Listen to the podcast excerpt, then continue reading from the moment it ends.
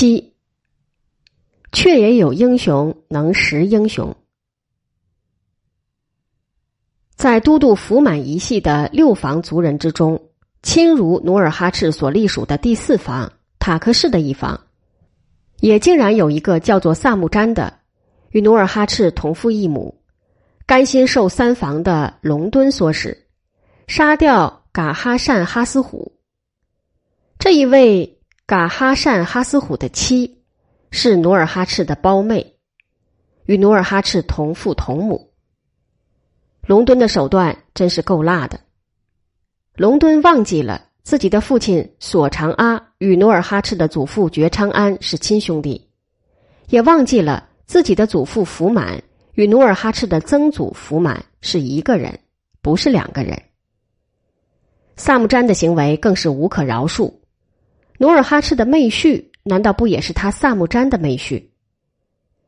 这一位妹婿噶哈善哈斯虎死的可惜，他是一个寨的寨长，因为佩服努尔哈赤而自愿归附努尔哈赤的。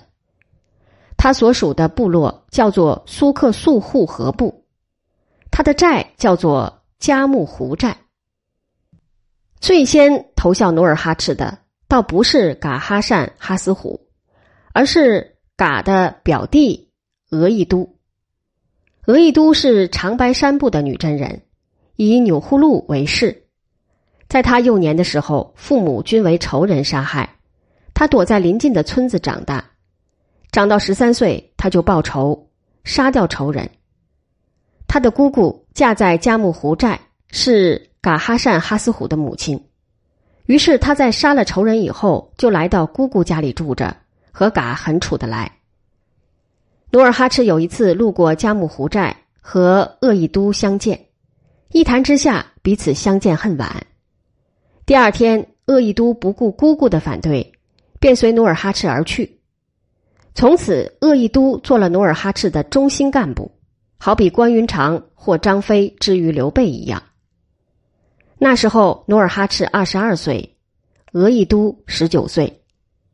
三年以后，努尔哈赤的父亲与祖父才被民兵误杀于古勒城。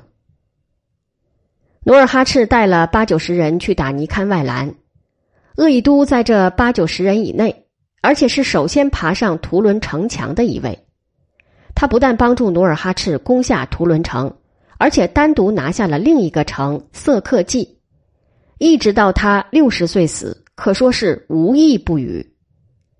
有一次，他臀部中了一箭，射穿，箭头射进了敌人的土城墙的墙垛子，等于把他钉在这墙垛上。他挥刀砍断了这支箭，继续作战，战到拿下这个城巴尔达城，才回营倒下。卫兵在他身上查了一查，共有五十几个创口。其后灭掉哈达，征服沃吉部各路的野人。又灭掉乌拉，大败明军于萨尔浒，他均有份儿。像额亦都这样既忠且勇的大将，努尔哈赤手下还有好几位。